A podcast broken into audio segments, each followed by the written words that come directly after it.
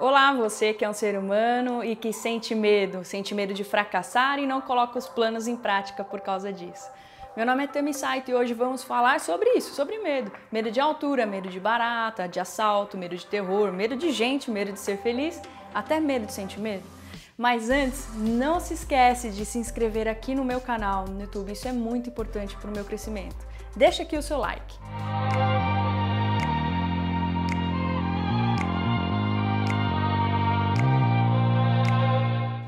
Assim como eu, você já teve medo de ter terminado relacionamentos por não se entender com a pessoa, ou quem sabe se arrepender de ter sido grosso ou estúpido com um colega.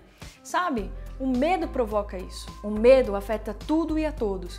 Quando o medo toma conta da nossa identidade, nosso comportamento mostra nossas reações como raiva, ciúmes, inveja, intolerância, insegurança e assim por diante. O medo toma conta quando não tomamos conta dele. Acredite ou não, todos nós temos algum tipo de medo. O medo é um acompanhante na nossa jornada e cabe a mim e cabe a você abraçá-lo e aprender a lidar com essa emoção. O nosso comportamento é determinado pelas nossas emoções e o medo é uma emoção. Claro que alguns medos existem por questão de sobrevivência, por isso por exemplo, que não nos jogamos na frente dos carros e olhamos para atravessar a rua. Esse é o nosso cérebro fazendo o papel dele, cientificamente falando, através da amígdala. Mas o medo que eu vim aqui falar hoje é outro. Eu vim falar dos medos criados na mente. Medos que são, na verdade, hipotéticos e lógicos, mas têm grandes efeitos em nossas vidas, se não aprendemos a lidar com eles. Por exemplo, o medo de ser responsável por si só ou o medo de crescer e não conseguir segurar a onda? Eu já disse que o medo é uma ideia, certo? Portanto, vale a pena avaliar algumas coisas nessa situação. Somos chamados de adultos porque crescemos e nos capacitamos a tomar banho, por exemplo, comer, nos vestir, decidir por si só, sem a ajuda dos nossos pais mais. Isso é ser responsável. É muito comum ver a crise dos 30, por exemplo. Eu mesma tive a minha. Antecipamos o nosso futuro a ponto da ansiedade gerada pelo medo nos fazer acreditar que tudo deveria estar perfeito nesse tempo.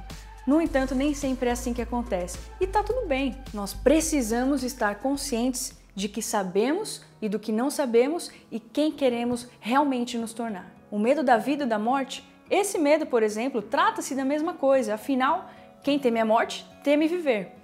É como se uma pessoa tomasse suas decisões consciente ou inconscientemente, baseado em evitar desastres, traumas e dores. No entanto, não podemos controlar tudo na vida, mas podemos controlar esse pensamento de que se vivermos, correremos risco de morte.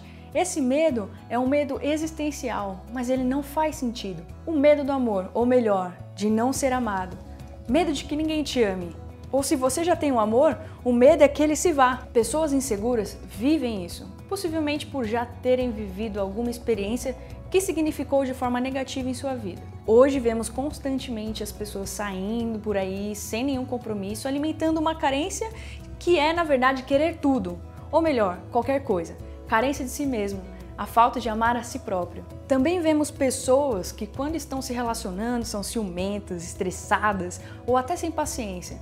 Essas pessoas costumam ofender o companheiro, pois quando se tem medo, quando, como já disse isso antes, nos comportamos exatamente de forma proporcional à nossa emoção. Portanto, se o medo é de perder o seu amor, mesmo que inconsciente, o seu comportamento será de evitar a perda mas agirá como se já estivesse perdendo de uma forma ou de outra. É importante ver que, na verdade, ninguém está garantindo o amor eterno. Todo dia é uma escolha, e se a escolha for a mesma todo dia, o seu relacionamento terá sucesso. Mas se não, você não poderá controlar para sempre o ambiente e as decisões dos outros. Por isso, a melhor decisão é aceitar que se você está com alguém é para amar e não para evitar perder medo de evitar um relacionamento, um negócio, ou uma faculdade, ou se frustrar. Aquele famoso e se. A frustração é um elemento essencial na nossa jornada. Sem ela, não amadurecemos, não andamos, não temos histórias para contar. Temer começar algo nada mais é do que um medo ilógico criado com uma mistura de foco no que é negativo e falta de cicatrizes. Maturidade. Transformação dói, nem sempre é gostoso, mas o que eu posso te garantir é que ela vale a pena. Inclusive, eu já gravei um vídeo sobre frustração. Eu vou colocar o link aqui embaixo para você ver depois. Voltando, se temos algo, tememos perdê-lo. Se não temos, tememos não consegui-lo. Tá tudo errado. O medo é um grito de uma necessidade. Tudo o que não é amor é medo. Casamos por amor ou por medo. Dizemos sim ou não por amor ou por medo. Escolhemos onde trabalhamos por amor ou por medo. Faz sentido para você? Ele se apresenta na nossa vida principalmente quando estamos vivendo fora do momento presente, preocupados com o que virá ou nos referenciando com o que já passou. Eu e você podemos ter medo, mas o medo não pode nos ter. Agora eu vou passar para você algumas dicas de como lidar melhor com seus medos. A primeira dica é: você vai ter que identificar o problema, amadurecer e encará-lo de frente. Se você não se preocupar em lidar com isso, ele vai tomar conta da sua vida. Portanto, responsabilize-se. Pare de culpar os outros, pare de reclamar, pare de julgar e pare de dar desculpas. Do que você realmente tem medo? De ficar só? Medo do fracasso? Do sucesso? Conta para mim, coloca aqui nos comentários. A segunda dica é: viva a sua vida entendendo que você está em uma jornada. Viva quem não vive a vida já está morrendo. Comece um hobby, saia com seus amigos, tome uma cerveja, um vinho se você quiser. Peça desculpas, agradeça, aprenda alguma arte, pintar, dançar, cantar, quem sabe, não sei. Mas o importante é sentir a sua vida em movimento. A experiência é a melhor professora da vida. A terceira dica que eu te dou é: identifique os seus medos ilógicos, aqueles que são hipoteticamente criados. Primeiramente, abra os olhos para ele. Deixe-o ver que você o vê. Conte com um mentor, uma mentora para lidar com isso. O seu mentor, a sua mentora vai te ajudar a construir uma visão de futuro mais forte do que esse medo. Inclusive, esse é o meu trabalho: ajudar você a escolher mais amor, mais coragem, mais maturidade, descobrindo todas as mentiras que o medo contou para você. A quarta dica é o amor. Eu tenho que saber quem eu sou para viver a minha vida e convidar outras pessoas para entrarem na minha própria alegria. Se a minha felicidade estiver fora, estiver de alguma forma na mão de outra pessoa, de alguma forma o medo poderá me convencer a encarcerar essa pessoa. É assim que começa a obsessão.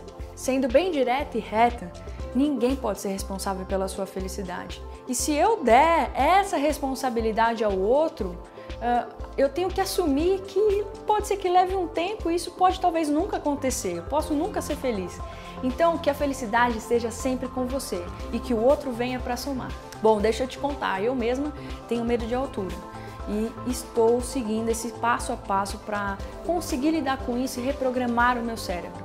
Resumindo, sair da sua zona de conforto, não ter medo ou vergonha de pedir ajuda para um amigo, para um mentor, uma mentora e por fim, aprender mais sobre você. O autoconhecimento é muito importante para todos os assuntos que permeiam toda a nossa vida. O medo é uma mentira criada na sua mente. Só você pode desconstruir as histórias que ele te contou e evoluir como pessoa. Conta para mim aqui nos comentários quais são os medos e como você está trabalhando para mudar isso. Se você ainda não tomou nenhuma atitude, eu te desafio a começar agora. Volte esse vídeo, anota tudo que eu te falei e começa, sem desculpas, sem mimimi. Você acha que alguma dessas informações foram úteis para você? Então acompanhe os meus outros vídeos, os vídeos que eu já postei aqui, me segue nas outras redes, dá um like e eu vejo você no próximo vídeo.